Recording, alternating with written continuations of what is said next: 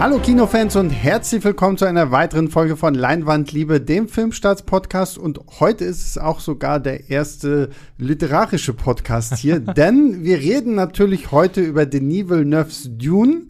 Und ich glaube, ich habe das erste Mal in einer Filmbesprechung zwei Gäste da, die neben mir auch die Buchvorlage kennen, weil, weil, sonst bin ich immer gefühlt so derjenige, der, ja, also im Buch ist das aber anders. Jetzt habe ich noch zwei Leute da, die genauso gut dagegen stehen, aber im Buch ist es anders oder oh, das ist genauso im Buch. Äh, da freue ich mich sehr drüber, deswegen, es könnte vielleicht heute auch ein bisschen literarisch werden. Ähm, und zu meiner Linken sitzt äh, die Movie-Pilot-Leseratte äh, Esther. Hallo Esther. Hallo Sebastian. Ist doch richtig, oder? Ich glaube, du bist ja auch so beim Movie-Pilot diejenige, die mit so am meisten irgendwie in der Bücherwelt auch verschwindet. Das stimmt. Ich bin grundsätzlich die, die versucht, die ganzen Buchvorlagen zu lesen und Sehr immer gut. in der Redaktionssitzung drehen sich alle Köpfe zu mir, wenn es heißt, oh, dieses ist eine Romanverfilmung. Ja, ja. Ich kriege ich krieg so eine Blicke auch häufiger, wenn es ja, wie Sebastian hat nicht das Buch gelesen. ähm, aber äh, Leseratte Nummer zwei, glaube ich, bei Filmstarts ähm, sitzt mir gegenüber. Hallo Julius. Hallo ihr beiden. Ja, bei Filmstarts, wir teilen den Job der Leseratte so ein bisschen unter uns auf. Also wenn es so um ähm, äh, klassische Romane geht oder so äh, alles, was nicht so Genre-Sachen sind, dann hat das immer Björn gelesen, hm. den ihr hier auch häufiger schon im Podcast gehört habt. Und wenn es aber eher so Sci-Fi, Fantasy, so ein Kram ist, dann habe ich das meistens hm. gelesen auch, ja. Stimmt, und früher, äh, als Nina noch nicht äh, sich um ihre Kinder zu Hause gekümmert hat, Nina gehörte ja eigentlich auch noch Stimmt. zu den großen Leseratten ja. ähm, hier bei uns in der Redaktion. Und ähm, ja, genau. Ich habe es ja schon angekündigt. Wir reden über Dune. Wir werden auch das Ganze erstmal versuchen, relativ spoilerfrei zu halten. Ähm, wenn es doch dann irgendwann aufkommt, packen wir noch einen Spoiler-Teil mit dran. Ähm, aber weil ich jetzt hier schon mal hier zwei Leseratten vor mir habe, ähm, die Bedeutung von Frank Herberts Dune. Der hat ja diesen großen Science-Fiction-Roman 1965, mhm. glaube ich, veröffentlicht dann folgte, dann folgten ja zwei Fortsetzungen, dann folgte noch eine zweite Trilogie. Mittlerweile hat sein Sohn das ja übernommen und das ja ins Unendliche ausgebaut mit ja. äh, Prequels, Sequels, Spin-offs, keine Ahnung, irgendwie was. Ähm, vielleicht einfach so mal so vorab meine Frage, wie seid ihr zu Dune gekommen und welchen Stellenwert hat Dune, also jetzt wirklich nur der Roman, mhm. ähm, so für euch und für euer Sci-Fi, ähm, für eure Sci-Fi-Liebe? Also wie ich dazu gekommen bin, weiß ich ehrlich gesagt gar nicht. Ich habe aber vor allem als Jugendlicher wahnsinnig viel Bücher gelesen so und eigentlich alles aus der Bücherei verschlungen, was äh, Fantasy oder Sci-Fi war. Und da muss auch Dune damals dabei gewesen sein. Ich habe auf jeden Fall jahrelang schon irgendwie so eine deutsche Ausgabe im, im, im Regal stehen gehabt und habe die damals auch gelesen. Und jetzt habe ich eigentlich letztes Jahr, wo ja der Film letztes Jahr, also 2020 schon in die Kinos kommen sollte, dann nochmal das Buch gelesen, diesmal auf Englisch, wo ich es auch wesentlich besser fand. Das ähm, geht mir ab und zu tatsächlich so, dass ähm, gerade wenn es ein bisschen älter ist und ähm, auf den ersten Blick so ein bisschen trocken, ähm, Finde ich, das liest sich auf Englisch besser. Ging mir zum Beispiel bei Herr der Ringe auch so, aber das führt jetzt zu weit.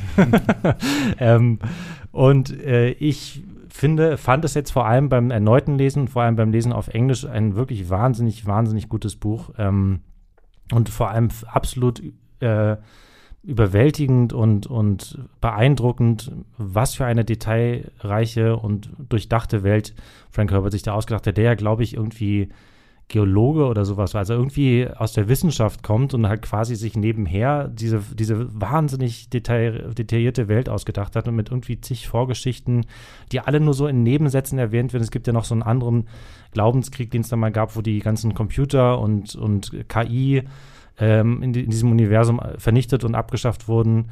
Und es wird aber alles nur so angerissen am Rande und das ist aber, zeugt einfach davon, wie durchdacht diese Welt ist. Und deswegen finde ich es einfach echt beeindruckend. Ja, mir geht es da ähnlich. Nur muss ich dazu sagen, ich war immer sehr Puh, ich stand vor dem Regal der Bibliothek und dachte, boah, ist das ein Batzen, sechs dicke Bände und so. Ich als kleine Stippke äh, habe da, mich da durchgelesen und habe das immer vor mir hergeschoben. Und dann hat es tatsächlich bis letztes Jahr gedauert, dass ich mich endlich an den ersten Band rangetraut habe, um in Vorbereitung auf den Kinofilm logischerweise da dieses Hintergrundwissen zu haben. Und dann wurde der Film um ein Jahr verschoben. Hm. Und dann habe ich gedacht, oh, jetzt kann ich ja noch die anderen fünf Bände lesen, jetzt habe ich ja die Zeit dafür. Und dann bin ich da richtig eingetaucht in diese Welt und war unglaublich fasziniert, was da 1965 seinen Ausgang genommen hat und welche Wellen das dann so, wenn man natürlich weiß, was alles danach kam, geschlagen hat. Also ich habe zum Beispiel so viel Star Wars drin wiedererkannt, was mhm. Star Wars da geklaut hat ja. oder äh, wie andere Science-Fiction-Werke davon beeinflusst wurden. Also das war schon sehr beeindruckend. Mhm. Ja, mir geht es da tatsächlich ähnlich wie Esther. Also ähm, ich habe immer mal wieder irgendwie, ah, Dune, Dune, ah, muss man gelesen haben, Klassiker und so. Aber ich war auch immer so ein bisschen, ich, ich kriege immer so, so, so, so leichte Schnappatmung, wenn ich dann sehe, wow, da gehören aber viele Bücher ja. mit hinten dran, so, so. Also, so, wenn so Trilogien finde ich immer noch okay, so, aber sobald ich dann jetzt hier auf äh, Amazon Prime dieses Wheel of Time mhm. oder sowas jetzt startet, wo ich auch dachte, so, oh, das klingt ja interessant und dann sehe ich irgendwie 13, 14, 14 Bände, Bände, oder so. Habe ich auch gerade letztens angefangen zu lesen. Ne? wo ich dann auch dachte so, ja, nein, so, so, weil, weil mein Problem ist auch immer, wenn ich sowas anfange, dann will ich das halt so am Stück lesen. Und dann, dann ärgert es mich aber immer so ein bisschen, weil so viel anderes äh, wegfällt. Mhm. Ähm, deswegen war ich froh, dass ich die, die Pentalogie des Hexers dann irgendwie gefühlt innerhalb von zwei Monaten einfach durch hatte, weil es so auch ja. so, so schnell zu lesen ging. Das liest sich wirklich schnell. Ähm, und äh, dann, ich habe auch, glaube ich, letztes oder vorletztes Jahr, zumindest als ich wusste, oh, Denis Villeneuve, äh, einer meiner Lieblingsregisseure, wird jetzt diesen Roman verfilmen und weil er ja auch immer in Interviews bestätigt, dass es ja auch so ein Kindheitstraum von ihm ist, weil er das Buch schon auch damals gelesen hat, ähm, dachte ich, okay, gut, dann zumindest hole ich mir mal den ersten Band.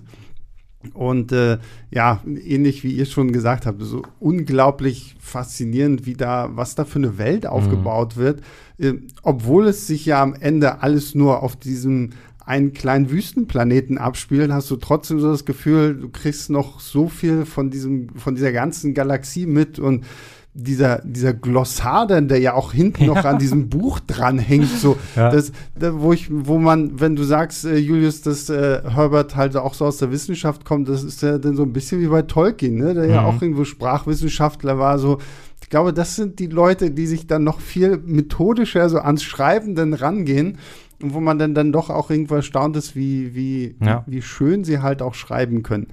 Im, dann, bevor wir jetzt hier irgendwie über Dune reden, Esther, worum geht es eigentlich in Dune?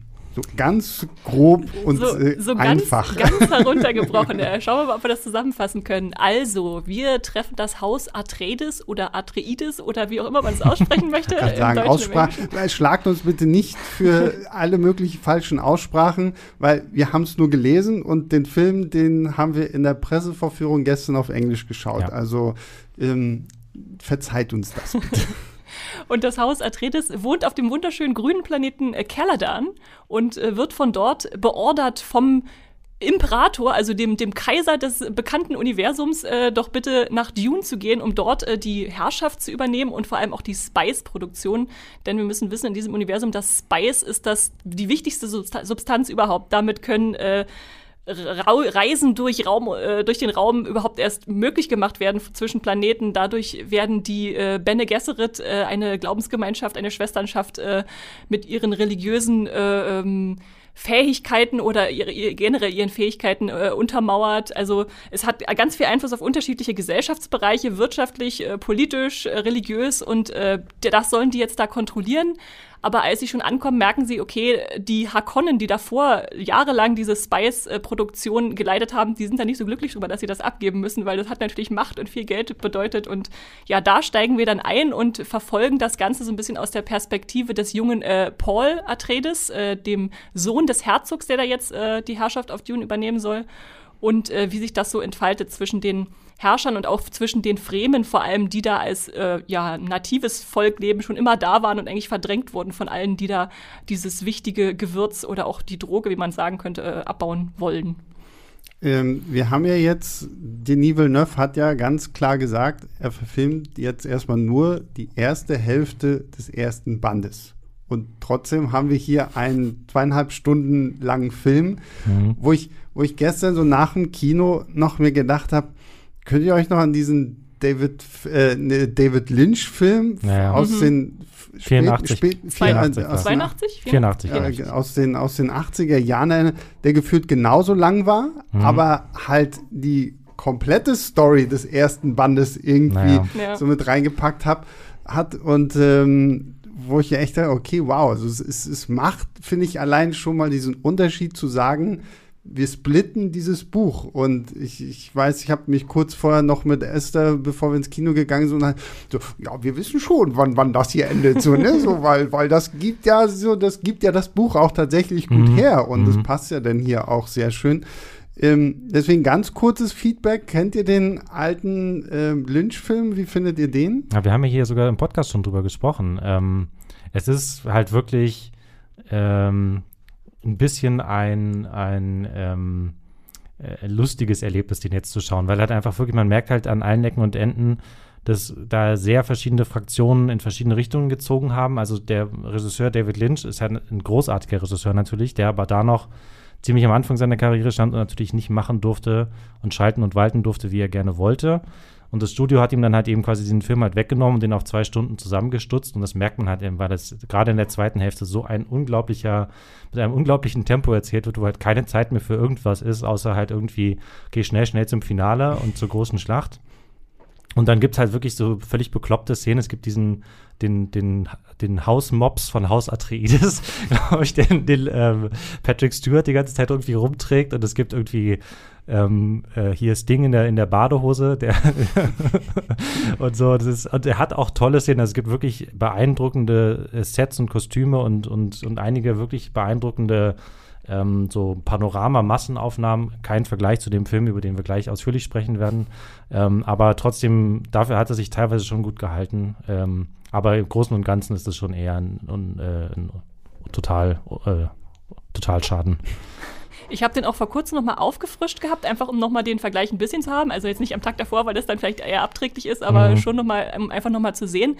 Und was mir am meisten aufgefallen ist, ist, wie er dann so durchhetzt und man eigentlich gar nicht als, als Außenstehender weiß, wer sind also die Figuren, die da durchexerziert werden. Man kann sich überhaupt niemand merken, vielleicht gerade noch Paul als Hauptfigur, aber ansonsten gehen die nur einmal durchs Bild und du sollst jetzt wissen, wer da der Schwertmeister ist und äh, was die Bene Gesserit wollen und so. Also das ist einfach zu gehetzt und deshalb habe ich gleich, als ich das erste Mal gehört habe, dass Dune in zwei Teilen verfilmt werden soll, beziehungsweise erstmal nur die erste Buchhälfte nimmt, gesagt, das ist endlich mal eine sinnvolle Sache. Also mhm. ja. bei anderen Filmen wie Hunger Games, wo das letzte Buch gesplittet ja. wurde, da war das einfach nur Geldmacherei genau. und man mhm. hat gemerkt, okay, die wollen das noch platt walzen bis zum Ende, aber hier ist es wirklich eine bewusste Entscheidung, die so viel Sinn ergibt, weil diese Zeit gebraucht wird, um alle Figuren und die ganze gesellschaftliche Ordnung ja. einzuführen. Es gibt ja zum Beispiel auch noch diese Miniserie, glaube ich, aus den frühen 2000ern. Mhm. Da sind da dann, glaube ich, wahrscheinlich auch vier Stunden oder so. Ich weiß nicht genau, wie viele Folgen das sind. Das vier, sind immer fünf, drei sechs. Filme, anderthalb Stunden. Ah, ja, also okay. Ja, also der, mh, ja. viereinhalb Stunden und das ist halt dann eben auch, passt halt eben von der Länge. Ne? Das wird wahrscheinlich jetzt hier, wenn Dune 2 gedreht wird, wird es wahrscheinlich auch im Endeffekt auf fünf Stunden oder sowas hinauslaufen. Mhm.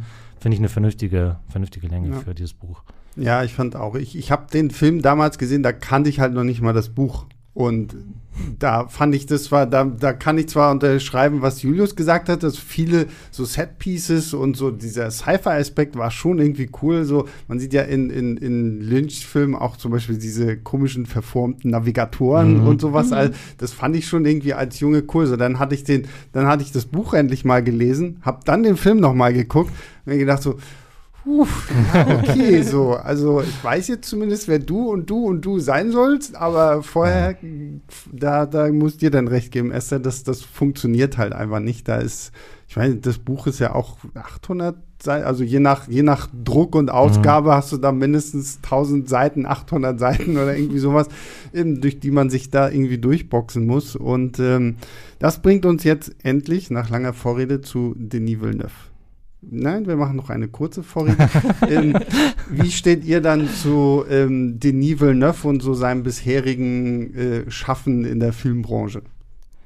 Also ich bin großer Fan geworden. Ich bin zum ersten Mal, glaube ich, so richtig auf ihn aufmerksam geworden mit Sicario. Der hat mich richtig umgehauen damals, einfach so atmosphärisch, wie er an seine Thematik rangegangen ist. Also kurz vielleicht, wer es nicht kennt, äh, geht um die Drogen, den Drogenkrieg an der Grenze zu Mexiko und wie eine Polizistin da reinrutscht und das ist alles ein Sumpf und Suhl äh, von, von Betrug und äh, Verrat und äh, weiß nicht was.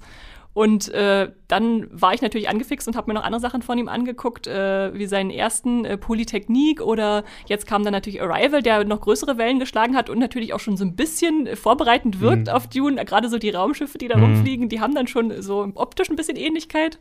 Und als ich mir kürzlich dann äh, Blade Runner äh, 2049 nochmal angeguckt habe, den ich auch sehr, sehr mochte, ja. äh, als, als Sequel zu etwas äh, Großem, was, wo man Angst hatte, ob der das richtig hinkriegt. Ja war ich auch nochmal sehr beeindruckt, wie er das alles so eine Welt erschaffen kann, die glaubhaft ist und wo man reingezogen wird, ohne sich so richtig wehren zu können.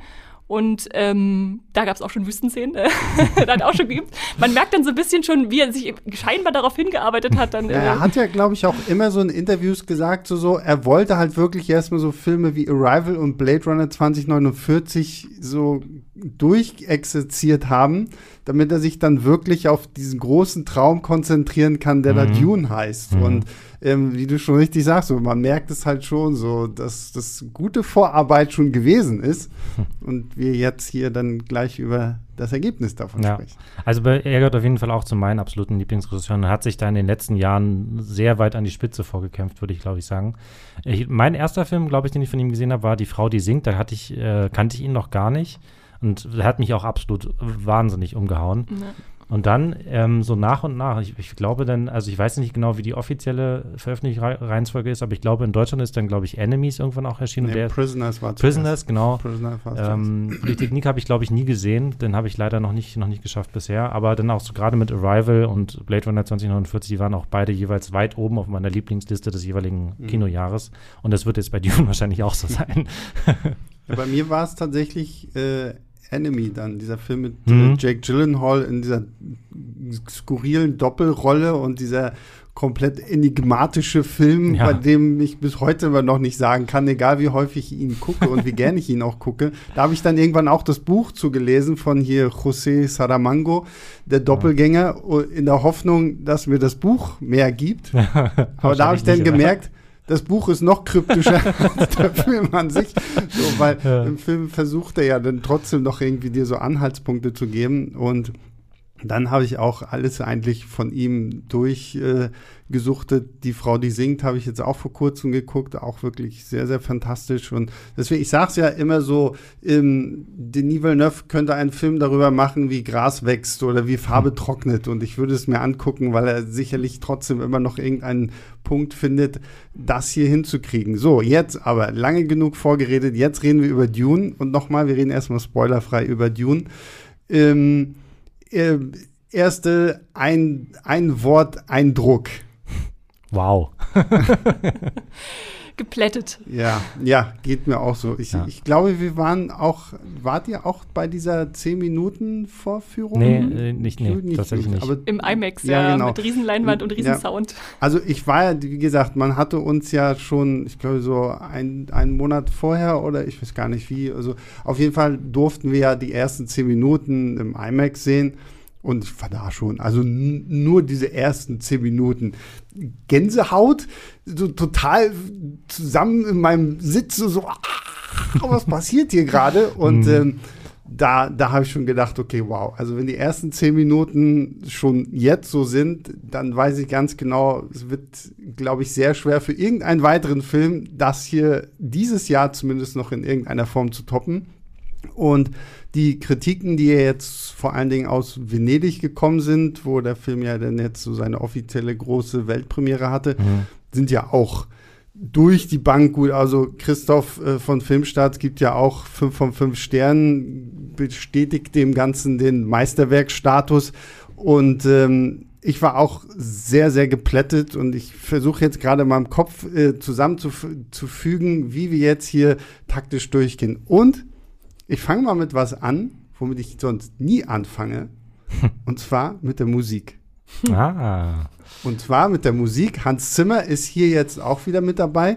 Und äh, Esther, du kannst dich da vielleicht noch daran erinnern, als man uns diese zehn Minuten gezeigt hat, mhm. gab es ja auch so einen kurzen Interviewclip äh, mit Hans Zimmer. Und Hans Zimmer hat in diesem Clip gesagt, ja, er ist großer, er ist selber auch großer Dune-Fan gewesen. Ich glaube, er hat deswegen sogar ähm, äh, Christopher Nolan vor den Kopf gestoßen und gesagt, genau. äh, nee, mhm. Tenet mache ich nicht, weil ich will jetzt Dune machen. ähm, und erwähnt in diesem kurzen Clip, den wir da gesehen hatten, so, dass es ihn irgendwo immer gestört hat bei Science-Fiction-Filmen, dass wir auf fremde Planeten und fremde Welten gehen aber im Hintergrund läuft halt immer so gewöhnliche orchestrale Musik, so mit mhm. Instrumenten, die wir halt schon kennen. Und das wollte er halt in irgendeiner Form durchbrechen. Deswegen so, so hört man auch mal so Didgeridoo-mäßige Klänge, viel ähm, Drums und Percussions, haben ja auch viel so Chöre. Und ich muss sagen, also bei diesem Film will ich wirklich mal mit der Musik anfangen, ja. weil die Musik fand ich allein schon so unglaublich fantastisch. Also dieser Soundtrack, der sich durch diesen ganzen Film trägt, es hat schon, finde ich, so fast was äh, Opernhaftes. Ja, es ist halt eher ein Soundtrack als ein Score. Also es ist eher ein Soundtrack wie im Sinne von eine Klangkulisse als mhm. eine Filmmusik im Sinne von melodisch und wiedererkennbare Themen und sowas. Also gibt es bestimmt auch hundertprozentig. Ähm, aber ich weiß nicht, ob ich deswegen, ob ich ihn deswegen so wirklich, wirklich gut finde. Ähm, und vor allem, ob ich mir, ob das jetzt ein, ein, Score ist oder eine Filmmusik ist, die ich mir danach irgendwie nochmal selbst anhöre, irgendwie, keine Ahnung, beim Arbeiten oder mhm. irgendwie so in der Freizeit oder sowas. Dafür und das höre ich eigentlich sehr, ja, das höre ich eigentlich, und das mache ich eigentlich sehr gerne. Ich höre sehr viel Filmmusik ansonsten. Mhm. Und mich hat es deswegen auch so ein bisschen erinnert ähm, an Tenet, wo nun äh, Christopher Nolan, äh, äh, Hans Zimmer nicht den, den Soundtrack komponiert hat, aber wo ich auch so ein bisschen das hatte, wo im vielen, im Gegensatz zu vielen ähm, Nolan-Film vorher mir halt eben so ein, so ein bisschen gefehlt hat, dass es halt so, ein, so einen eingängigen, tollen, wiederhörbaren, äh, auch unabhängig von dem Film äh, Score irgendwie gab. Ähm, und es war jetzt hier bei Blade Runner ein bisschen, das heißt jetzt nicht, dass es schlecht war, ganz im Gegenteil. Es ist halt einfach, weil es diese unfassbar mächtige Soundkulisse die ganze Zeit gibt. Ähm, das funktioniert natürlich auch wahnsinnig gut. Ich weiß ja nur nicht, ob ich den mir nachher noch mal irgendwann anhöre, den, also mhm. ohne den Film dazu zu, zu schauen ich habe auch vor allem dieses eine Thema im Kopf, wo diese, diese Chöre so eine ganz bestimmte Melodie äh, äh hoch und runter singen. Die hat sich mir so eingebrannt. Also immer wenn ich an Soundtrack denke, klingt dieser, dieser Sound in meinem Kopf. ähm, und generell bin ich schon sehr anfällig dafür, wenn irgendwelche Chöre nicht verständliche Phrasen im Hintergrund singen. So, ich denke so an Herr der Ringe nach Moria oder so. Da, da, da kommen bei mir die Gefühle. Ähm, ansonsten finde ich aber, man merkt trotz allem, obwohl er da viele fremde Einflüsse eingebracht hat, was ja auch sinnvoll ist in einer Welt, die 10.191 spielt, äh, dass die einfach ganz viel mit eingesammelt hat von der Geschichte, dass man trotzdem Hans Zimmer auch raushört, mhm. schon wie er so mhm. an so einen Soundtrack rangeht, was ja auch nicht schlimm ist. Und dass dieser Soundtrack den Film dann auch atmosphärisch sehr trägt. Also unabhängig davon, ob ich mir jetzt nochmal anhören würde, ja. so rein äh, untermalt er schon diese gigantischen, teils megalomanischen Bilder, die da, die da gezeigt mhm. werden, äh, mhm. sehr effektiv. Ja, das glaube ich auch. Und da glaube ich, bin ich auch bei dir, Julius. Das ist vielleicht nicht unbedingt der Soundtrack, den du halt tatsächlich irgendwie während des Arbeitens äh, hörst oder beim Putzen oder beim Autofahren oder keine Ahnung was, ja. weil er ja schon wirklich sehr präzise so auf die, die einzelnen Szenen auch irgendwie festgenagelt genau, wird. Genau, so, ja. ne? Und das wirklich einfach nochmal so unterstreicht. Und ich, ich weiß gar nicht mehr, wo genau, aber es gibt so, manchmal hatte ich so das Gefühl, da waren die Übergänge auch so ein bisschen merkwürdig. So, du warst auf einmal bei so einem richtig epischen, großen Bombast und dann knallt hm. es so auf einmal wieder so runter auf so eine, so eine ruhigere Ebene. Das war, hat zwar, glaube ich, wenn du es wenn mit in Verbindung mit den Bildern siehst, dann funktioniert es. Ja, ja, genau. Aber ich glaube, wenn du das zu Hause einfach nur so hörst, ist es sicherlich trotzdem immer noch toll. Aber wahrscheinlich ist es so, so vielleicht so eine merkwürdige Dissonanz, die einen dann doch so ein bisschen rausbringen könnte. Kommt ja. vielleicht der Nachbar vorbei und fragt, wer trommelt denn da bei Ihnen? Oder warum singt Ihre Frau so komisch? ähm, dann kommen wir mal zu, zu einer zweiten Sache, die mich schon in diesen ersten zehn Minuten wahnsinnig begeistert hat. Ähm, worüber ich auch nie rede. Wir haben hier ganz viele Neuerungen in diesem Podcast heute. Äh, Kostüme und Set-Designs. Mm, Wahnsinn. Also allein wenn man in diesen ersten zehn Minuten kommt ja diese äh, Gesandtschaft des Imperators nach äh, Caladan zu, zu dem Heimatplaneten von Haus Atreides und bringt quasi diesen Befehl des Kaisers so, du musst jetzt nach äh, Arrakis mhm. gehen, um da das äh, Spice abzubauen. Und nur diese, diese Gruppe, also, also allein dieses komische, riesengroße Raum, dieses Kugelraumschiff, ja. Wenn das dann plötzlich auf diesem Planeten landet, denkst du erstmal so, also wenn du es vorher noch im All siehst, denkst du, oh, das ist aber klein und niedlich. und wenn es dann auf diesem Planeten landet, siehst du erstmal, okay, das ist keine Ahnung, 300 ja. Meter hoch, ja. so, wo ich mich frage, wie viele Leute wohnen da drin? Was, was machen die da? Ja.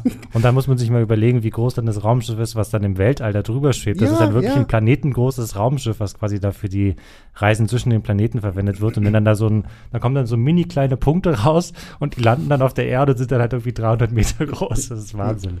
Und, und dann halt auch so die ganzen Kostüme, also so auch, auch im weiteren Verlauf des Films. Was ich hier auch sagen muss, zum Beispiel, es gibt ja die, die Fremen, ähm, Esther hat sie ja von erwähnt, diese die, quasi die Ureinwohner von, von Dune. Ähm, die haben ja diese Still-Suit, also die ja das ganze Schweißwasser und alles destillieren, damit man das dann trinken kann.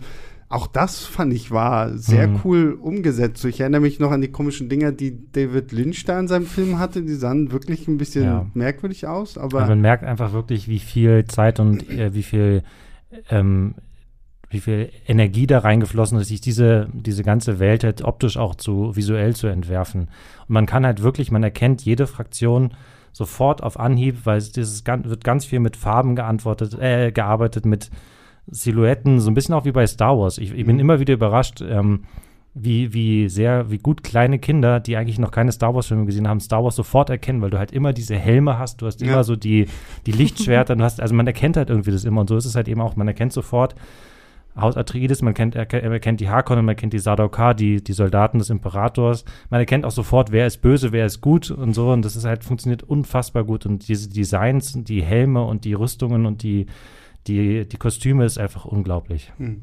Ich finde es spannend, dass du sagst, man erkennt, wer gut und böse ist, weil ja, natürlich, auch wie es erzählt wird, mhm. aber zum Beispiel in der Anfangsszene, wo sie diese Machtübergabe haben, da dachte ich schon, oh, jetzt haben wir einen Aufmarsch, alle in schwarz, große Banner. Äh, da kommt Stimmt. schon so ein bisschen Nazi-Aufmarsch-Vibes ja, ja, genau. auf. So ein also bisschen so, so, wie Star Wars 7 auch. Ne, was aber auch, was aber auch total Sinn ergibt, weil ja. natürlich wir davor die Erzählerstimme hatten, die sagen, jetzt kommen die Nächsten, die uns beherrschen wollen, also aus mhm. der Fremenperspektive. Mhm. Wer sind diese Atreides? Äh, mhm. Werden die nur genau das gleiche nochmal machen? Was ja die Geschichte auch im weiteren Verlauf dann noch so ein bisschen aufgreift. Und das finde ich dann spannend, dass halt sie nicht so eindeutig jetzt in, ich sag mal, guten Farben, mm, in Anführungszeichen, äh, die sind, gehalten die werden. Die auch so in so schwarz und halt so Militäruniform-Look und sowas halt ja, haben. Ne? Ja. Ja, ja. auch dann später so diese Rüstung, wenn mm. sie dann nach Arrakis kommen und so. Ich fand auch so diese Designs, ich, ich musste so lachen, äh, weil ich mich in der Szene dann an den alten Film erinnert habe. Es gibt doch im alten Film diese Trainingssequenz zwischen Paul Atreides und, und Gurney. Ja. Und äh, es wird ja auch bei Frank Herbert im Buch beschrieben, dass sie diese Schilde haben, mhm. die dich dann so am ganzen Körper irgendwie umrunden, damit du so halbwegs geschützt bist. Und wenn ihr euch diese Szene, äh, müsst ihr einfach mal auf YouTube gucken, da gibt es sie garantiert, ähm, äh, in diesem alten Film anguckt, dann kämpfen da irgendwie so zwei pixelige Quadrate, Rechtecke, die sich dann immer wieder verändern, so miteinander. Und ähm, wie das hier halt auch gelöst ja. wird, so, so die, die, die, die flackern wie, wie, wie Ghost aus Ant-Man hm, 2, stimmt, so, ja. so, so, als wenn sie so irgendwie durch die Dimension flackern und ähm, was ich auch so ein bisschen lustig fand, ist so wie beim, ähm, wie beim Lasertag, so, wenn du berührt wirst, dann, dann leuchten die blau und, ja. und wenn, wenn du zu dicht dran bist und wirklich Gefahr ist, dann sind rot. die rot. Ja. Und, ähm, aber so selbst solche Sachen, wie das umgesetzt wurde, auch so dann die, die, die Set-Designs und ich meine, es wurde ja auch viel vor Ort gedreht. Ich glaube, in Jordanien mhm. und so haben sie auch so die ganzen Wüstenszenen gedreht. Also allein für, für, für Leute, die auch auf viel auf sowas Wert legen. So, ich finde, da merkst du schon, dass es nicht alles einfach nur im Studio und vor Grün gedreht worden, sondern ja. da hat sich wirklich auch jemand auseinandergesetzt und selbst diesen ganzen Kostümen und Kleidern und Räumen wirklich eine Bedeutung gegeben, ohne dass du jetzt immer wieder sagen musst, so, äh, das ist so und das ist so und das bedeutet das. Auch die Bene Gesserit-Schwestern, mhm. Die sahen ja schon fast alienhaft aus, weil die ja diese komischen Kopf, äh, Kopfputz oder Kopfputz ja, ja. tragen und da drüber dann noch diese Hüte, so, es wirkt ja alles total surreal. Auch ja, ja, aber trotzdem passt es noch in die Welt rein. Also ich würde erstmal sagen, einem 80er-Film kann man jetzt nicht vorwerfen, dass er jetzt so Block-Animation hat. Nein, das war nein, damals klar. wahrscheinlich die aber Creme es ist halt Creme. heute, wenn du es guckst, ja. weil ich glaube, der Film ist gerade immer noch auf Netflix. Also wenn ihr wollt, dann könnt ihr ihn da noch gucken. Und es sieht halt sehr lustig aus. Ja, mhm. und äh, häufig wurde ja diesen ersten Verfilmung, also sowohl der Miniserie als auch äh, dem Lynch-Film noch ein bisschen vorgeworfen, okay, die Kostüme sind manchmal ein bisschen zu bunt oder zu gaga. Das schraubt er halt farblich zurück, aber man hat trotzdem im Hintergrund ab und zu noch so ein bisschen was Abstraktes, Alienhaftes, ja. wie halt diese Bene Gesserit Kopfstützen äh, oder irgendwo in den Harkonnen sitzt da mal einer mit so einem ganz hohen Kragen und bläst mhm. irgendwie in den Horn, da weiß nicht, was der da macht. Dass man trotzdem noch sieht, dieses Fremdländische muss irgendwie doch durchdringen die Welt, um nicht zu sagen, das ist genau das, was ihr kennt und schon tausendmal gesehen habt in ja. Science-Fiction-Filmen. Ja.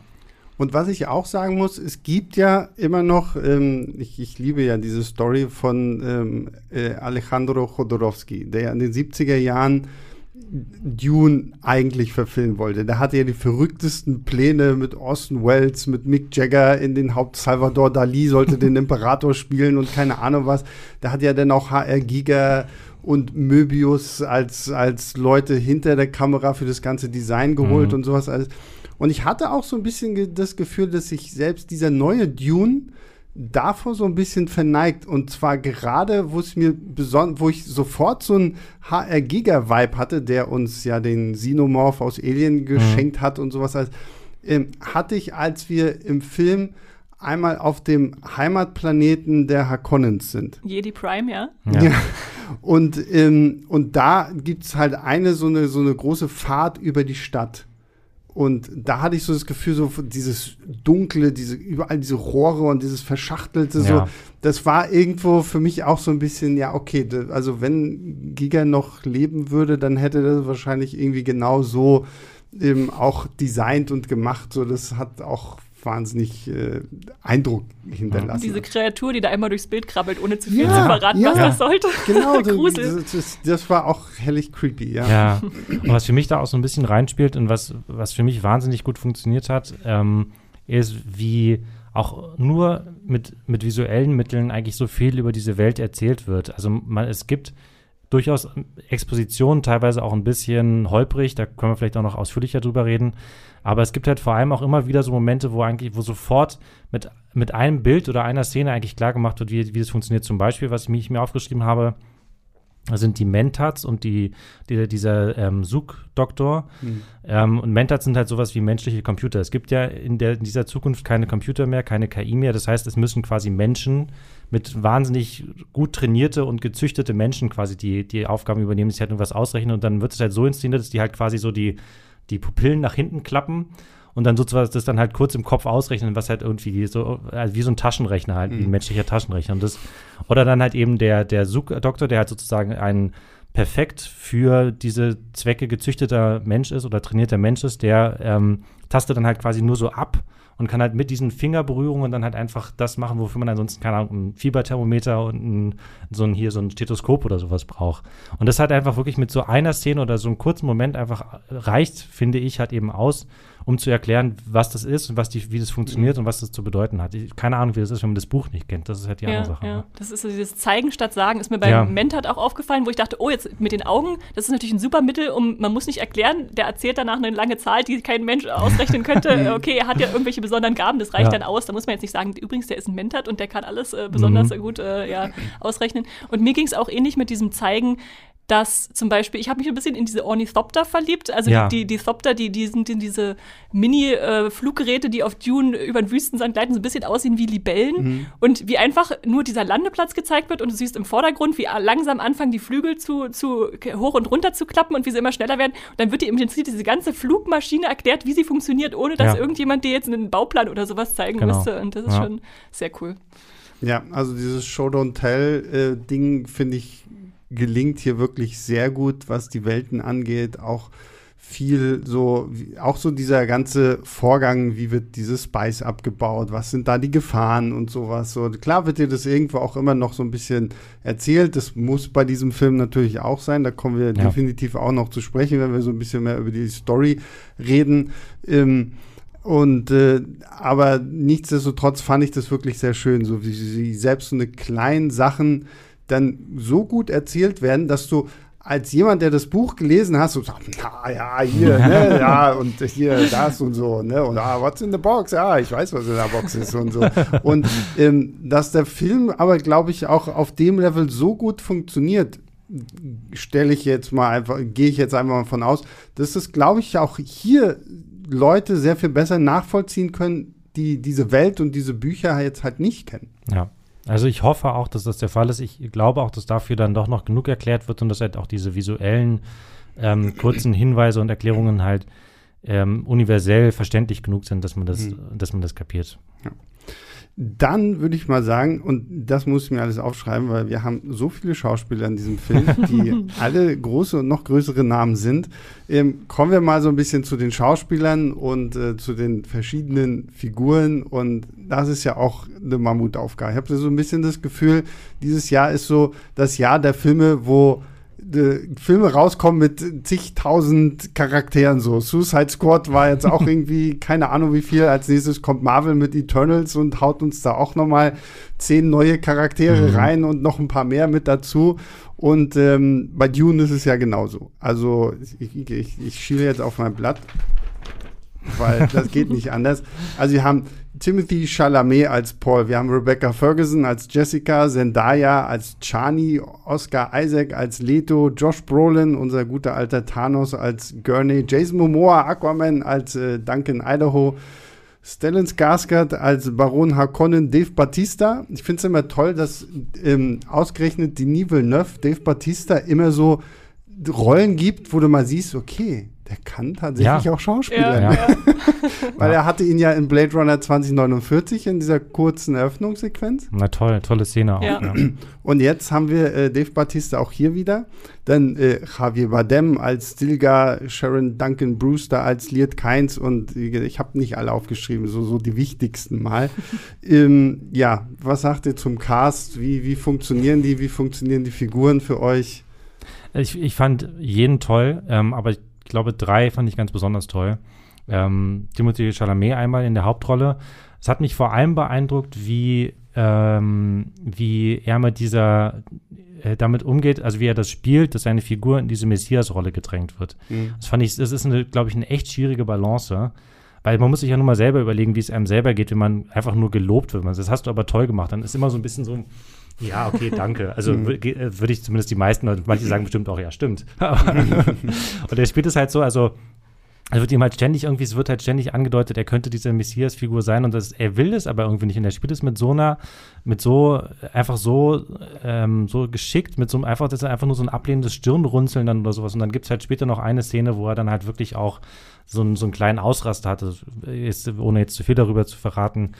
Und ähm, aber auch ähm, Jessica, äh, äh, Quatsch, Rebecca Ferguson, die Jessica spielt, ähm, fand ich absolut beeindruckend, weil sie halt ähm, die Verletzlichkeit dieser Figur, also die, sie ist eine Bene Gesserit halt eben auch, das heißt, sie ist eine wirklich, eine, sie hat über, übermenschliche, geistige, psychische, körperliche Fähigkeiten, aber das heißt nicht, dass ihre Figur deswegen irgendwie eine Superheldin ist, die unverletzlich ist oder sowas. Und sie macht in wirklich vielen Szenen die Verletzlichkeit dieser Figur einfach wirklich toll und ohne, ohne Worte und ohne irgendwie große Drama, aber einfach mit so kleinen Gesten und so kleinen, ja, ja. So, so kleine, kleine Symbole irgendwie deutlich.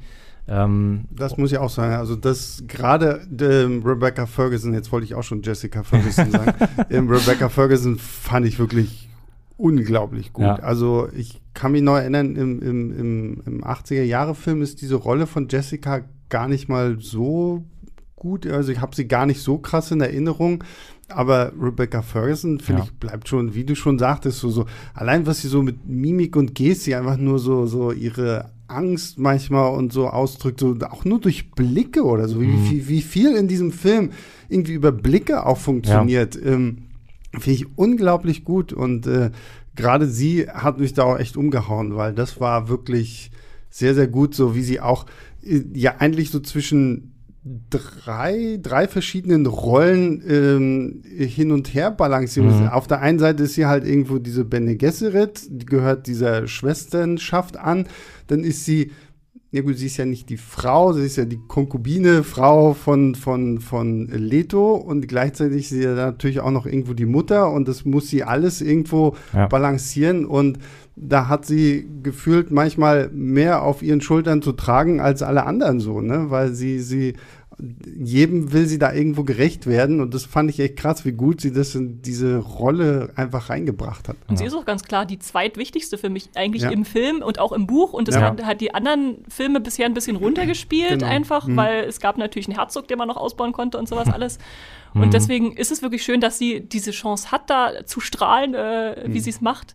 Und äh, trotzdem finde ich auch den restlichen Cast super, weil man muss sich mal überlegen, das sind alles Riesenschauspieler und wahrscheinlich hat sich Denis Villeneuve auch gedacht, er braucht diese Großen, um in wenigen Momenten schon ganz viel Präsenz ja. mit denen aufbauen zu können, ja. weil wir wollen die natürlich alle kennenlernen und nicht durchhetzen wie bei äh, Lynchs Film und deswegen brauchen wir halt welche, die schon in wenigen Blicken, Worten und äh, Gesten irgendwas vermitteln können, was uns dann äh, nahebringt, was das für Menschen sind. Ja. Und das ist bei den meisten, würde ich sagen, bei mir dann auch gelungen. Die, die dritte im Bunde, die ich übrigens noch toll fand, ist Sharon Duncan Brewster als äh, Liet Kinsey. Also ähm, ich kann mich nicht erinnern, dass ich die, diese Figur aus dem Buch oder aus, dem, aus der ersten Verfilmung oder aus dieser Miniserie jetzt besonders beeindruckend oder irgendwie wichtig oder toll in Erinnerung hätte, aber sie hat dieser Figur wirklich so eine Würde ver verliehen und so eine so eine Präsenz und auch irgendwie in diesen, in den, es sind dann tatsächlich schon auch ein paar Szenen, in denen sie irgendwie wichtig ist und man merkt dann einfach sofort, ähm, dass Liet Keins ist halt auf der einen Seite eine Wissenschaftlerin, die von, der, von dem Imperium dahin gesandt wurde, auf der anderen Seite ist sie halt sozusagen auch so eine fast schon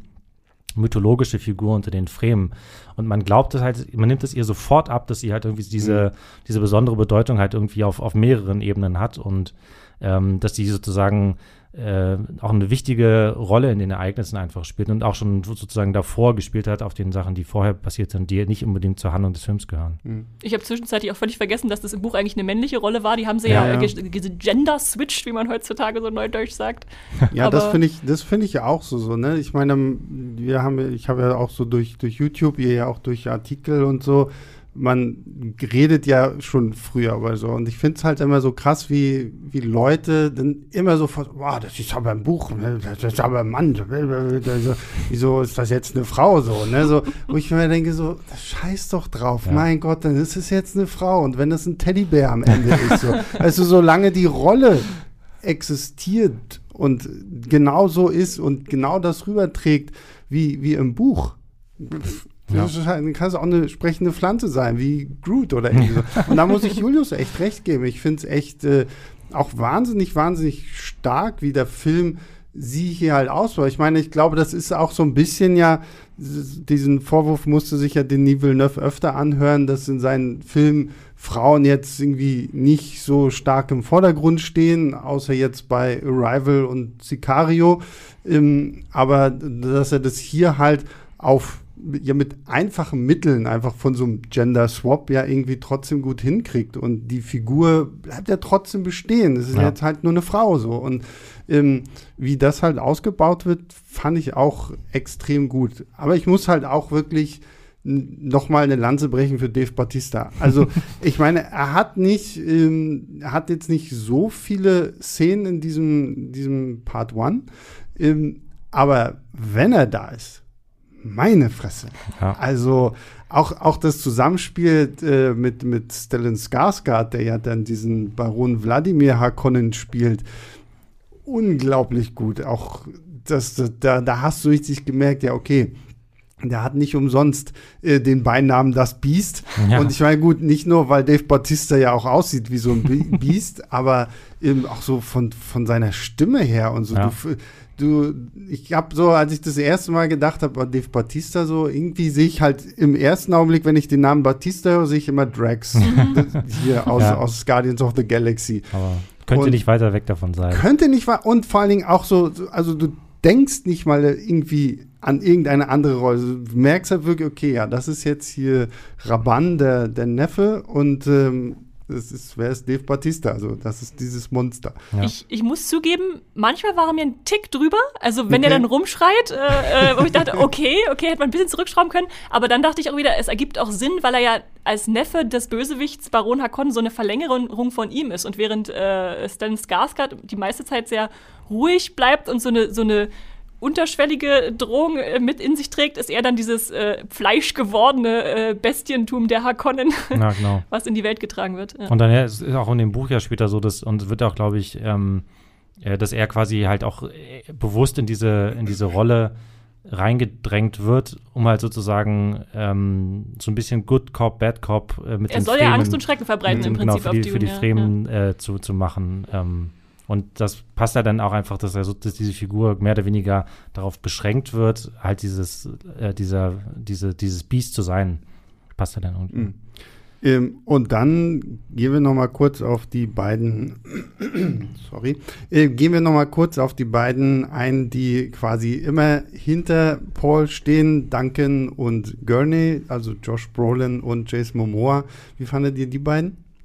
Äh, Jason Momoa passt einfach, das passt wirklich wie die Faust aufs Auge. Ja. Also besser kann man, ich weiß nicht, wie Duncan Idaho jetzt im Buch beschrieben wird, habe ich jetzt nicht im Kopf, aber irgendwie war das auf jeden Fall, ist das so ein Casting, wo ich sofort, ähm, wo ich sofort gedacht habe, ja, das passt. Also das ist halt einfach dafür, das ist genau die Rolle, für die Jason Momoa geboren wurde und in die er jetzt halt einfach so mit Game of Thrones und Aquaman und sowas halt auch endgültig reingewachsen ist. Ähm, und ich meine, ähm, Josh Brolin vielleicht so als ich, als wenn man jetzt irgendwie Gurney Halleck vor allem als so ein, ist ja so auch so eine Art Hoftroubadour oder sowas yeah. und das denkt man jetzt vielleicht nicht unbedingt und sie machen ihn auch eher jetzt nicht, es ist jetzt nicht so, dass er da mit irgendwie die ganze Zeit mit der, mit dem mit dem ähm, mit der Gitarre in der Hand rumläuft, irgendwelche Lieder trällert, so keiner so wie Jaskier bei The Witcher oder so, sondern ähm, er ist schon eher, er ist vielleicht der Hofpoet eher noch oder mhm. sowas. Mhm. Ähm, und er, aber trotzdem, was Josh Brolin natürlich auf jeden Fall kann, ist halt diesen, diesen knallharten Krieger zu spielen, der ja Gurney Halleck auch ist, obwohl er halt eben auch quasi so eine Art äh, Minnesänger ist.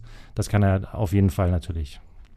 Ich hätte ihn gerne noch ein bisschen mehr gesehen, also Josh mhm. Brolin, äh, und ich hätte ihn auch gerne singen sehen. Es wird ja mhm. einmal angedeutet, soll er jetzt ein Liedchen trällern, aber nein, dann ist natürlich keine Zeit dafür. ähm, und da, dadurch, dass er am Anfang diese prägnante Szene hat im Zwei, mit dem Zweikampf mit Paul, ähm, wird er mir am Ende ein Stück weit zurückgenommen. Also mhm. da, da, hat er nicht mehr so viel Präsenz, außer wenn dann nochmal ein Angriff kommt und so.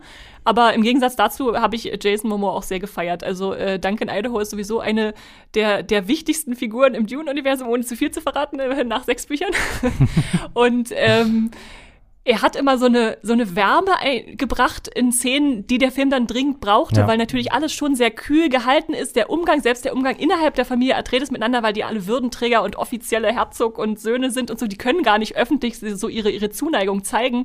Aber äh, ja, wenn dann äh, Paul losstürmt und sagt, danke, und der sich in die Arme fallen oder mal so ein bisschen Benter kommt, ja, das ist einfach. War so ein bisschen so Ersatzvaterfigur, genau, einfach genau. so dafür, dass der Vater natürlich auch liebevoll ist, aber irgendwo trotzdem ja mit äh, immer mit diesem Gedanken, okay, irgendwann wirst du das ja alles übernehmen müssen, ich muss dich darauf vorbereiten und äh, sowas alles fand ich auch recht gut. Und äh, ganz kurz, Oscar Isaac fand ich auch fantastisch gut in der Rolle. Ich war ein bisschen neidisch auf seinen tollen Wuschelbart, den er da die ganze Zeit hatte. Eine Kollegin bei, bei Filmstadt hat schon geschärft, äh, gescherzt, dass der Film eigentlich alleine wegen des Barts ab 18 freigegeben sein müsste. ja, also wenn ihr auf Sexy Bart steht, dann ja. ist äh, Oscar Isaac als äh, Leto definitiv euer Mann.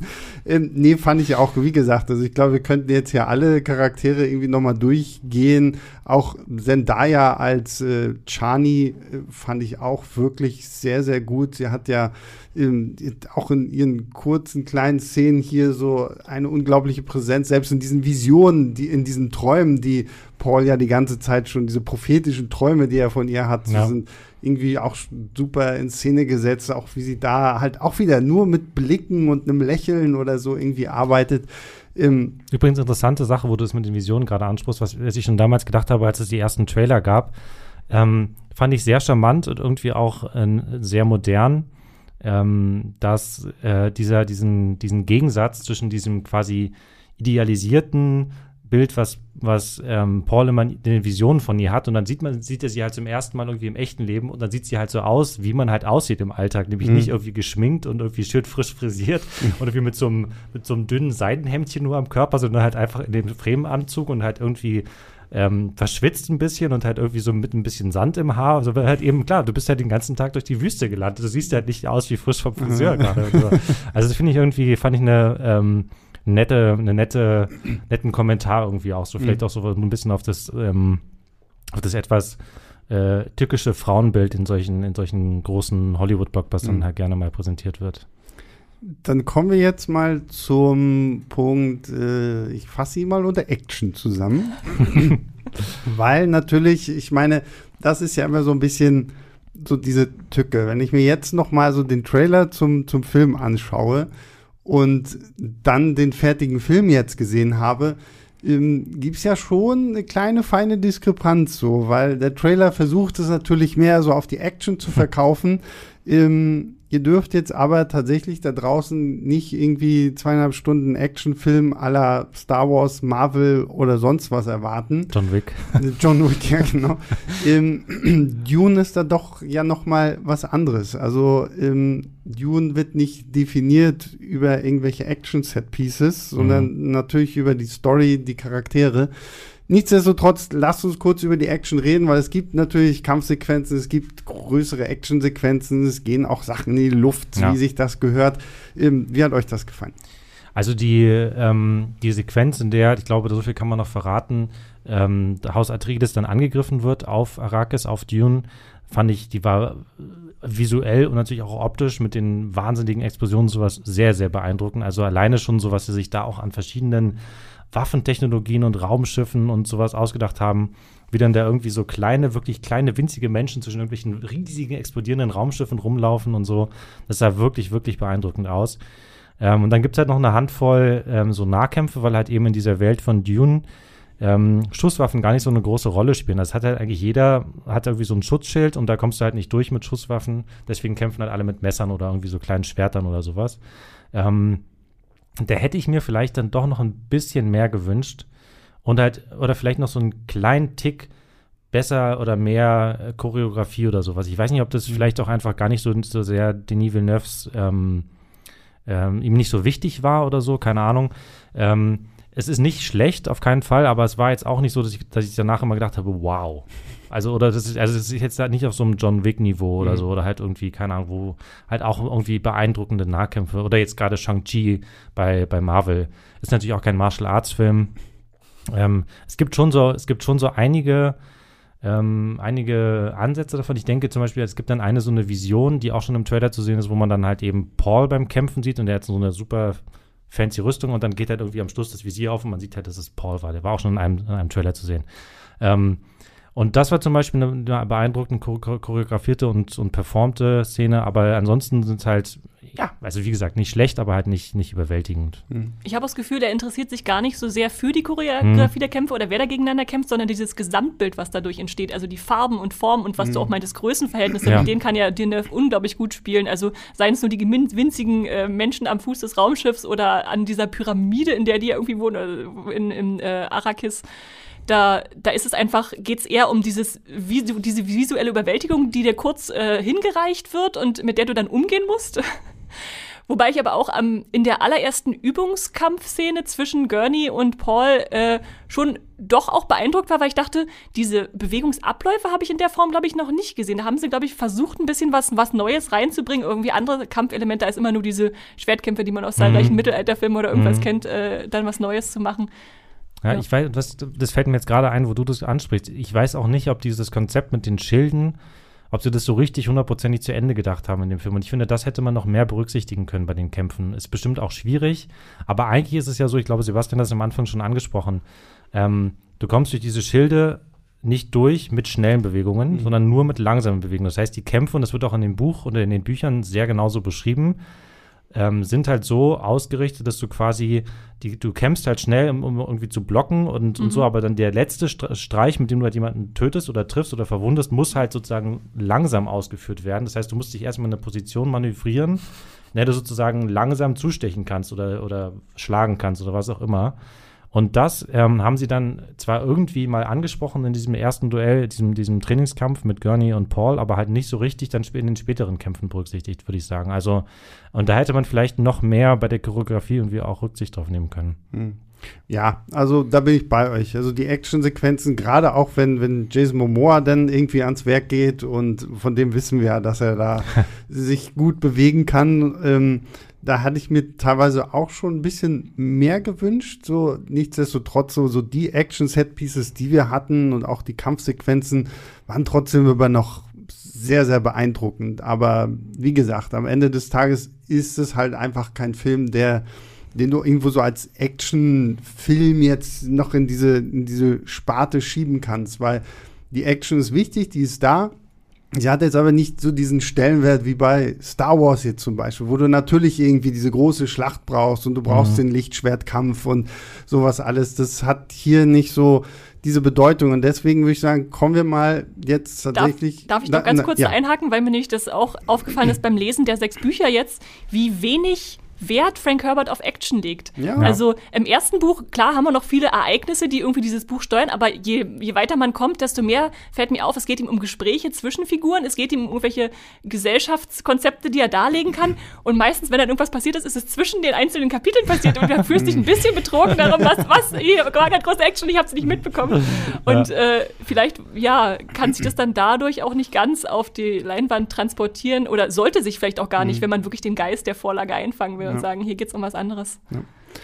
Ja, dann äh, reden wir jetzt noch mal so ein bisschen über die Story an sich. Natürlich einfach jetzt nicht spoilerlastig, sondern einfach nur so, wie, wie geht die Story voran? Man, man liest ja viel irgendwie so, ah, das ist Star Wars für Erwachsene, das ist wie Game of Thrones im Weltall und irgendwie sowas so, weil man natürlich irgendwie so was greifen will, womit man es vergleichen kann. Mhm. Ne? So, so zu sagen, ja, okay, weil es spielt im All und es gibt einen Imperator und es gibt da Gut und Böse, ja, passt Star Wars gut rein. Dann halt diese Game of Thrones Attribute kommen halt irgendwie immer dazu, weil sich natürlich viel um höfische Intrigen handelt. Esther hat es ja vorhin kurz gesagt, so dass im Haus Atreides wird ja nach Arrakis geschickt und soll da ähm, die Harkonnens ablösen, die das natürlich eigentlich gar nicht wollten. Aber der Imperator hat da ja noch so seine eigenen Vorstellungen, wie das irgendwie hier geht, weil er da natürlich auch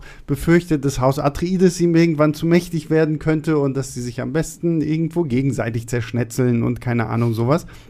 Und da hat man natürlich so jetzt in der Popkultur sofort, ja, wie Game of Thrones, nur ohne äh, den ganzen Sex und den Inzest irgendwie, den wir in der Serie hatten.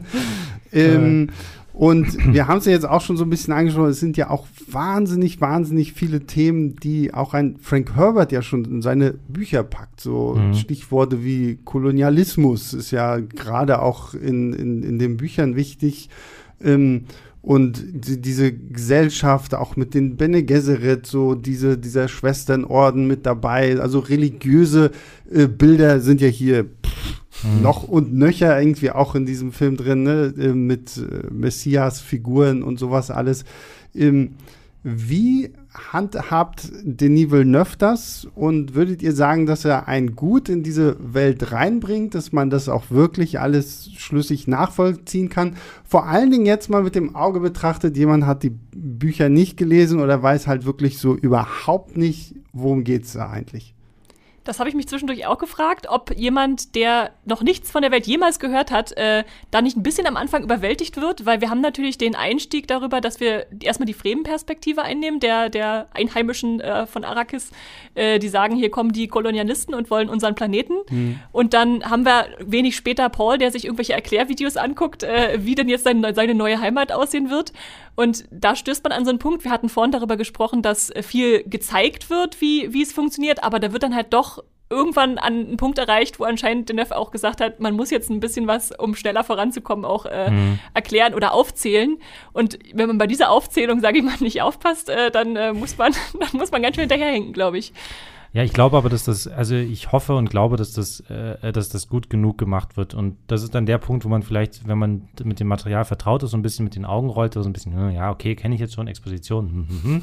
Aber ich, ich würde sagen, dass die Mischung im Endeffekt gut gelungen ist und dass ich wahrscheinlich, hoffentlich dann ähm, genug erklärt wird, um halt eben diesen Film zu tragen und dann halt hoffentlich auch schon den, äh, sozusagen die, die Basis für den zweiten oder vielleicht sogar noch mehr Filme gelegt zu haben, weil das ist ja sozusagen auch dann, wenn man das einmal irgendwie etabliert hat, dann ist es ja hoffentlich so ein bisschen ähm, äh, mal in die Welt hinausgetragen worden und sowas. Ähm, ich finde, äh, dass, dass er schon deswegen in, insgesamt, äh, dass Villeneuve das ziemlich gut macht, diese Welt zu etablieren und, und halt eben, weil er halt auch viel so visuell macht und irgendwie äh, man deswegen, glaube ich, schnell auch unbewusst viel versteht und sowas oder unterbewusst viel versteht. Ähm, was ich tatsächlich aber ein bisschen schade finde, ist, dass, dass ähm, die Story an sich nicht so eine große Rolle eigentlich spielt. Also es passiert ja eigentlich, ehrlich gesagt, nicht viele für einen zweieinhalb Stunden Film.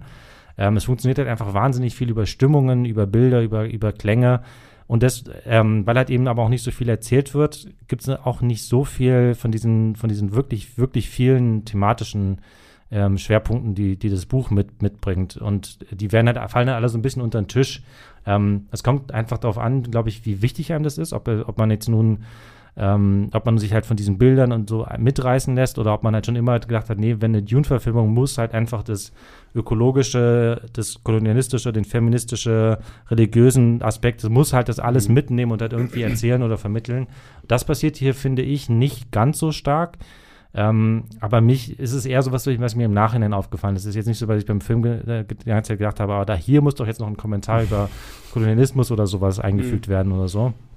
Dafür war ich auch viel zu, viel zu drin, einfach dann die ganze Zeit ja. in, in, dem Film. Ja, also das finde ich auch. Also ich glaube, man ist ähm, überwältigt genug vom, vom audiovisuellen Medium, dass man sagen kann, ja, okay, gut, wenn du mir jetzt noch nicht genug erzählt hast über den Planeten und über die Fremen, dann kann ich das verzeihen. Und ich, ich glaube, es wäre dann irgendwann auch an den Punkt gekommen, da wäre es halt wirklich zu viel gewesen. Mhm. Also mhm. ich finde gerade auch, wenn, wenn der Film noch auf, auf Caladan spielt, wo wir halt wirklich ja noch auf dem Heimatplaneten der, der Atreides sind, im da hatte ich gedacht, okay, weil dann jeder kommt noch mal rein. Esther, du hast gesagt, er guckt sich dann ein paar YouTube-Videos an, so nach dem Motto so, ach, das ist der Planet. Und dann kommt ja irgendwann auch noch Gurney, der ihm noch mal sagt, ah, die Harkonnens, das sind Tiere, das sind Biester und so, so. Da wird ja schon viel so einfach an Informationen rausgekotzt, so damit du, damit du als Zuschauer genauso vorbereitet bist am Ende wie, wie Paul, wenn er dann auf diesen neuen Planeten kommt ähm, da hatte ich auch kurz gedacht, wow, mach jetzt nicht zu viel. Aber ich finde, das hält sich also in meinen Augen immer noch ganz gut die Waage. Ja. Ähm, und gerade wenn man dann halt auch nach ähm, Arrakis kommt und da das erste Mal die Wüste sieht und so, dann, ich finde halt auch einfach so dieser Kontrast, der auf einmal entsteht, ist so, so, so faszinierend und man ist einfach dann gefangen, dass ich sage, ja, also Klar könnte man sich drüber beschweren, dass bestimmte Sachen einfach fehlen, aber dann denke ich mir mal, okay, es ist halt immer auch noch eine Adaption. Ja. Ne? Und dann wäre das Ding jetzt dreieinhalb Stunden gewesen und hätte nur das erste Drittel des Buches abfangen Der Schwerpunkt können. liegt dann einfach woanders. Ja. ja. Ähm, ich glaube auch, dass ich das zu einem gewissen Teil ausschließe. Also man kann nicht sozusagen so ein, ähm, man kann keinen Film machen, der ähnlich ähm, inhaltlich und, und, und thematisch äh, vielfältig ist wie halt das Buch, wo halt so viele verschiedene Aspekte abgehandelt werden und halt irgendwie auch ähm, und gleichzeitig halt so dieses, dieses wahnsinnige Erlebnis halt einfach machen. Also ich glaube, das schließt sich zum gewissen Teil aus, weil das eine ist halt eher dialoglastig, ist halt irgendwie vielleicht ein bisschen äh, theoretischer oder philosophischer und das andere ist halt einfach wirklich Bombast. Und ich weiß nicht, ob das so gut ineinander passen würde oder ob das nicht das eine dann halt das andere irgendwie so ein bisschen auch untergraben würde oder sowas. Ich bin auch äh, war überrascht, wie lange wir uns dann auch auf Keller dann noch aufgehalten haben, weil im mhm. ersten Dune-Buch, glaube ich, haben wir erstes Kapitel diesen Boxtest und dann geht es schon ab auf einen neuen Planeten. Aber ich habe auf die Uhr geguckt, es war über eine halbe Stunde, die, mhm. wir, die wir auf diesem grünen Planeten waren, um uns erstmal um das, an das Haus ranzuführen und an, was es anscheinend so für Planeten gibt. Und dann ist der Kontrast natürlich viel größer, wenn wir nach Dune kommen, wo ja. gefühlt keine Vegetation überhaupt äh, existiert. Und das hat mir dann auch gesagt, okay, wir haben hier eine, eine Basis gelegt auf diesem grünen Planeten, so ist es, so könnte es, so schön könnte es sein, aber jetzt gehen wir woanders hin. Und das steht auch so stellvertretend für mich, wie gut den Döff darin ist, so eine Spannung aufzubauen, die in der Luft liegt. Also diese, diese Drohung zu erzeugen, die unterschwellig über allem ist. Okay, wir haben jetzt diese ganzen Fakten in unserem Hinterkopf, äh, dann kommt vielleicht ein bisschen Zimmermusik dazu. Und äh, ich finde es viel, viel spannender, dieses Hinfiebern auf etwas, als das, was dann eigentlich in der Action, wie wir vorhin drüber gesprochen haben, passiert. Ja. Und das kann ja so wahnsinnig gut. Hatte ich in Sicario auch ganz viel, dass ich eigentlich mhm. nur die ganze Zeit mit so, mit so einem Stein auf der Brust da saß und dachte, oh, gleich passiert was, gleich passiert was. Ja. Und äh, dadurch brauchen wir halt diese Informationen erstmal und die Einführung in die Welt, damit das wirklich äh, innerlich auch greifen kann. Und was ich auch immer schön finde, das kommt ja dann gerade so auch zum, zum, zum Ende hin, wie wie ja dann zusätzlich nochmal geteasert werden mit diesen ganzen Visionen von Paul, die mhm. sich ja im, im Laufe des Films auch nochmal verändern. Und ähm, das, das fand ich halt auch so schön, weil du bist dann irgendwann an diesem Punkt, wo du natürlich auch ganz klar sagst, ja, okay, also alle Visionen, die Paul irgendwo hat, die, die, die, die sind vielleicht nicht zu 100% richtig, aber 80%. Und ja. irgendwo gibt es dann halt irgendwie eine kleine Drehung, Wendung, wo wie es vielleicht noch ein bisschen anders ablaufen könnte. Und wie da halt auch schon angeteasert wird, so auf die Dinge, die da noch kommen könnten, mhm. ähm, das fand ich auch dann erzählerisch einfach gut gelöst, so wie, wie man das halt äh, so einfach auch bei Laune halten kann und wie man das in diesem ersten Teil schon aufbaut, zu sagen kann, ho, ho, ho, was kommt da jetzt noch? So. Ich fühlte mich da teilweise auch so in, selber in Pauls Position gedrängt, dass ich merkte, okay, ich man, also entweder hat man das Buch gelesen, man weiß, wo es hingeht, oder man kriegt halt durch diese ganzen Andeutungen schon, schon eine genaue Zielrichtung, darauf wird es hinauslaufen. Mhm. Und das ist ja auch viel in Büchern vorhanden, diese Unausweichlichkeit dessen, was in der Zukunft passieren ja. kann oder muss. Äh, man läuft da irgendwie offenen Auges rein, aber kann es nicht richtig verhindern. Selbst wenn man, selbst wenn man so wie auch. Paul halt eben schon weiß, was passiert, ja, und dann ja, kann halt genau. halt, man das ja trotzdem irgendwie machtlos, obwohl er halt eben so, ein, so eine mächtige Figur ist. Ne? Wie seht ihr dann die Chance für einen zweiten Teil.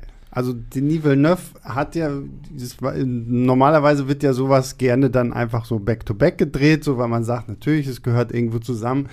Bei Dune ist das jetzt tatsächlich nicht der Fall. Also man hat jetzt wirklich nur diesen ersten Film gedreht und am Ende liegt es an uns und an euch da draußen, dreimal die Woche ins Kino zu gehen und Dune zu gucken, damit das Ding halt in irgendeiner Form erfolgreich wird.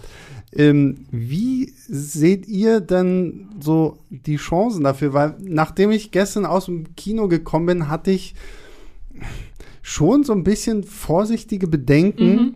was so den, den Erfolg von, von Dune angehen wird. Weil ich meine, Villeneuve hat immer so ein bisschen dieses Problem in seiner Filmografie gehabt, dass er tolle Filme liefert, die auch Kritiker und begeistern und die auch Zuschauer begeistern, die die Filme halt gesehen haben. Aber es sind dann halt immer nicht so viele, dass sie halt so herausragende Erfolge sind. Und der Film hat jetzt, Moment, 165 Millionen Dollar etwa gekostet. Und ähm, ich hatte so ein bisschen das Gefühl, und wir haben es ja jetzt ja auch schon durchsickern lassen, so, okay, Action ist nicht so im Vordergrund. Es wird, es ist halt Fokus, die Stories, wird viel erzählt, es wird viel über Bilder mit Musik gearbeitet und so. So, so hundertprozentig mainstreamig ist dieser Film ja trotz allem nicht. Auch wenn natürlich eine große Fan-Community hinter, gerade auch hinter den Büchern steht. Ähm, so, aber wie, wie, ich, deswegen, ich weiß immer nicht so richtig so, ist das so der Film, der jetzt wirklich so die Massen dann am Ende begeistern wird oder hm. wird es auch wieder nur so, so eine kleine Schar sein von Leuten, die das feiern? Ich hoffe wirklich nicht. Also die, so eine, egal wie groß die Fan-Community sein mag, das ist leider immer nicht genug. Mhm. Wenn halt, selbst wenn alle Leute, die das Buch gelesen haben, zweimal ins Kino gehen, das reicht leider nicht. Ähm, das ist ja immer das Problem. Und ich weiß, also ja, du hast schon recht, es glaub, könnte so sein, dass das jetzt, ähm, dass der Film nicht, ist ja, es ist halt kein Marvel-Blockbuster, ne? Es mhm. ist nicht so diese, diese etablierte und, und, und irgendwie ähm, ähm, überzeugende oder lange quasi ausprobierte Mischung aus äh, irgendwie ein bisschen Action, ein bisschen Humor, ein bisschen, bisschen Figuren und so, sondern es ist halt einfach wirklich zweieinhalb Stunden Vroom, bom, bom. und er, hat, er hat sogar fast gut die Musik getroffen. und große und großartige, großartige Bilder. Ähm, ich hoffe, dass sich da einfach genügend Leute drauf einlassen können. Ähm, es ist halt vielleicht, es ist vielleicht so ein bisschen ähm, auch durch den großen, durch den großen Starcast und sowas ist es vielleicht einfach ein bisschen zugänglicher mhm. äh, als Blade Runner 2049. Ähm, weil man noch nicht das Gefühl hat, man muss irgendwie vielleicht einen ersten Teil dazu gesehen ja. haben oder sowas. Ähm, aber ich, das ist einfach ganz schwer zu sagen, glaube ich. ich. Ich kann total das Gefühl nachvollziehen, was du beschrieben hast, dass ich rauskam und dachte, dieser Film braucht eine Fortsetzung, aber er ist so eigen, hoffentlich, hoffentlich äh, kommen genug und sehen dann dieses Potenzial, was da noch steckt, äh, drin steckt. Äh, nicht nur, weil das Buch theoretisch ja noch nicht auserzählt ist, obwohl ja. ich immer das Gefühl habe, es stecken zwei Bücher im ersten Dune-Band. Äh, mhm. Es ist gar nicht schlimm, wenn da jetzt noch mehrere Jahre vielleicht dazwischen liegen, weil das ist ja auch ein großer Zeitsprung im Buch. Also solange es nur passiert, äh, bin ich damit glücklich. Ähm, und ich, ich mag einfach, wie, wie Denis Villeneuve so eindeutig gerade raushängen lässt, wie gerne er diesen zweiten Teil machen will, nach, nach, den Kritiker, nach dem Kritikerlob, nach den acht Minuten Standing Ovation in, in Venedig. Ähm, dass er einfach schon so ein bisschen durchsickern lässt. Übrigens hier, die Figur wird dann noch viel wichtiger werden in Teil 2 mhm. und hier, ich könnte nächstes Jahr schon anfangen zu drehen, hat er jetzt geäußert. Ja. Ähm, dass ich einfach hoffe, dass diese Euphorie so ein bisschen auch überschwappt auf, äh, aufs Mainstream-Publikum und äh, die sagen, ja komm, gib her, ja. lass rüberwachsen. Ja, und man kann sich ja wirklich, es ist ja, es ist ja kein trockenes oder irgendwie langweiliges mhm. Filmerlebnis. Es ist halt nur, es ist halt nicht Avengers, sondern es ist halt einfach wirklich eine andere Art von, von Erlebnis. Aber es ist halt tatsächlich auch mal ähm, wirklich nochmal ein neues Kino-Universum, das sich da ja. uns eigentlich eröffnet, was mal jetzt nichts mit Marvel und Star Wars und sonst was zu tun hat. Und äh, Esther hat das vorhin ja kurz so, so am Rande, glaube ich, nur erwähnt, wenn gerade für die, die die Bücher nicht gesehen haben und die diesen Film sich dann anschauen und wenn ihr Star Wars-Fans seid, ihr werdet ja staunen, wie viel Star Wars Sieges eigentlich in diesem Film steckt, so, ne? Und auch in dieser Story irgendwo steckt, so, wo man sich denkt, so, aha, das mit, das mit der Stimme und mit der Macht, hm, ja, und, oh, und, hier und das und das, äh, das finde ich schon sehr toll und ich finde, man merkt halt auch bei diesem Film, ähm, wo viele andere Filme irgendwo und Bücher und Geschichten auch so ihre Inspiration her haben. Und mhm. wenn man sich dann immer noch mal vor Augen führt, dass sich das ein Typ halt in den 60er Jahren schon ausgedacht hat und wie, wie weitreichend das immer noch ist und selbst wie relevant es heute auch immer noch irgendwo sein kann von der Geschichte her. So, finde ich, macht es wirklich wahnsinnig gut und dann halt diese unglaublichen Bilder, die auf eine große Leinwand gehören. Ja. Ähm, und dieser Sound, der auf große Boxen gehört ja. und äh, der Cast und was weiß ich nicht noch alles. Ähm, also das ist schon wirklich ein sehr, sehr tolles ähm, Kinoerlebnis gewesen. Ich habe jetzt auch direkt für Samstag die nächsten Karten schon in der Tasche. Also mhm. ich gehe auf jeden Fall noch mal gucken. Ähm, ja, man kann das eigentlich nicht oft genug betonen. Also es ist wirklich, wenn man dieses Jahr einen Film im Kino schaut, ja. alleine wegen des, wegen des puren Kinoerlebnisses ähm, muss man diesen, dieses Ding. Ich habe wirklich Angst davor, dass Leute den irgendwie auf ihrem Laptop schauen und sich dann so wie bei Game of Thrones Staffel 8 damals beschwert, dass es alles so dunkel ist. und, und die, die, also so toll fand ich den Sound jetzt auch nicht. irgendwie aus, aus dem Laptop-Lautsprecher äh, irgendwie kommt und sowas. Also es ist halt einfach, ja, ich hoffe mal, dass, das, dass der sein Publikum im Kino findet. Also wenn ihr Kino-Liebhaber seid, dann ab ins Kino. Also wirklich, da kann ich Julius nur recht geben. Wenn ihr einen Film in diesem Jahr guckt, dann guckt Dune. Weil Eben. Be besser, besser wird es, glaube ich, dieses Jahr nicht. Also ähm, als das. Also ich tippe mal auch schon, dass äh, meiner Top Ten am Ende des Jahres sich den Spitzenplatz irgendwie sehr gemütlich teilt, bevor irgendwas anderes kommt. ja, und damit würde ich sagen, sind wir am Ende angekommen. Es war doch ein sehr äh, vielseitiges Gespräch über einen sehr, sehr tollen und vielseitigen Film. Esther, dir vielen lieben Dank, dass du hier warst. Ja, danke, ähm, danke. Darf ich noch ein wenig Werbung für Streamgestöber machen? Ich wollte es gerade selber anmoderieren, aber dann mach es doch einfach selber und äh, rede noch ein bisschen über, wo man dich noch so hören kann. Ja, wenn ihr nicht nur über Kinofilme äh, hören wollt, was da so los ist, sondern auch im Streaming-Bereich unterwegs seid, dann schaut doch mal vorbei bei Streamgestöber, dem Moviepilot-Podcast, wo ich häufiger mal äh, unterwegs bin. Da könnt ihr euch dann informieren, was bei Netflix, bei Amazon, bei Disney Plus, was ihr so alles abonniert habt, läuft. Da hatten wir zum Beispiel jetzt immer sehr beliebt sind unsere Monats Monatsvorschau-Podcasts, denn so viel 100 Serien, wie tatsächlich im Monat rauskommen, da, da suchen wir euch dann die Perlen raus und sagen euch, das solltet ihr vielleicht mal anschauen, reinschauen, wenn ihr bestimmte Genre-Fans seid. Ich finde das ja auch immer krass. Ihr habt ja Max aus der Movie-Pilot-Redaktion.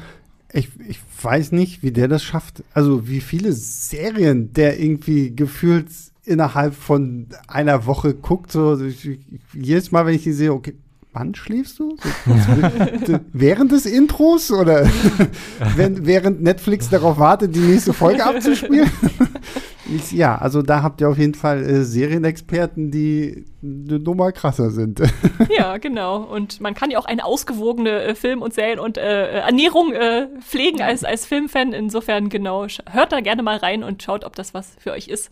Aber hier als äh, Leseratten-Trio müssen wir natürlich auch eine Lanze brechen für alle Leute da draußen, die auch noch die Bücher lesen. Lest mehr Bücher, Leute. Es geht, es geht. Mich fragen ja. Leute immer so viel. Mensch, Sebastian, du zockst, du guckst Filme, du guckst Serien und wie schaffst du denn noch lesen? So, ja, ich schaffe sogar auch noch ein Privatleben nebenher zu haben. Also es geht. Es, es, es geht ums Zeitmanagement. Ja. Und äh, man muss sich seine Bücher natürlich gut auswählen. Und wenn ein Buch scheiße ist, dann legst du es halt beiseite und nimmst das nächste. So. Ich glaube aber, viele entdecken gerade Dune nochmal neu. Zumindest war es irgendwie in der Bestsellerliste, ich glaube, der New York Times oder so erneut gelandet, nach weiß ich nicht wie viel, 40 Jahren oder ja. so.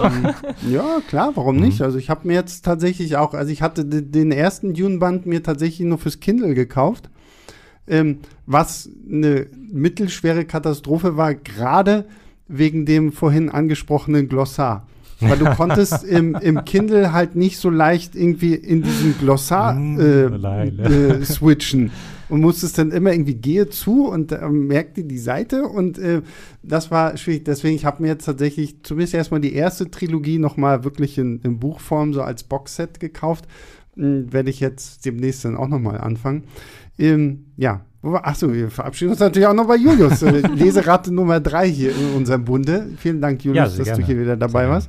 Und unser größter Dank gilt natürlich allen da draußen, die uns fleißig zuhören, die uns abonniert haben, die uns äh, Mails schicken. Es freut uns immer wieder, wenn ihr uns an leinwandlieber.filmstarts.de Lobkritik, Anmerkungen schickt. Ihr, ihr habt es ja, in, ich weiß gar nicht, in der vorletzten Folge, ich weiß nicht mehr, welche es genau war, da haben wir ja sogar ähm, sehr ausführlich mal einen Leserbrief beantwortet, weil da hat uns jemand elf Fragen gestellt rund um Podcast, Filmstarts und äh, wie viele Filme wir so gucken und so. Und da dachten wir ja, okay, das klingt interessant genug, dass wir es einfach im Podcast beantworten. Das war äh, auch sehr unterhaltsam. Deswegen immer gerne, immer wieder, wenn interessante Fragen kommen, beantworten wir die auch einfach hier direkt im Podcast. So, damit äh, verabschiede ich mich. Ähm, geht alle Dune gucken, bitte, bitte, bitte. Äh, macht ihn zu einem tollen und erfolgreichen Film. Und ähm, ja, ansonsten hören wir uns nächste Woche wieder. Schaut ganz viele Filme. Bis dahin, macht's gut. Ciao, ciao. Leinwandliebe und Sebastians 5 Minuten sind Filmstarts-Podcasts der Webedia GmbH. Moderation und Schnitt Sebastian Gertschikow, Produktion Tobias Meyer, Monique Stibbe und Nina Becker. Die Songs Take a Chance und Easy Jam im Intro und Outro kommen von Kevin McLeod. Die Links zur Musik und zur Lizenz findet ihr in den Shownotes.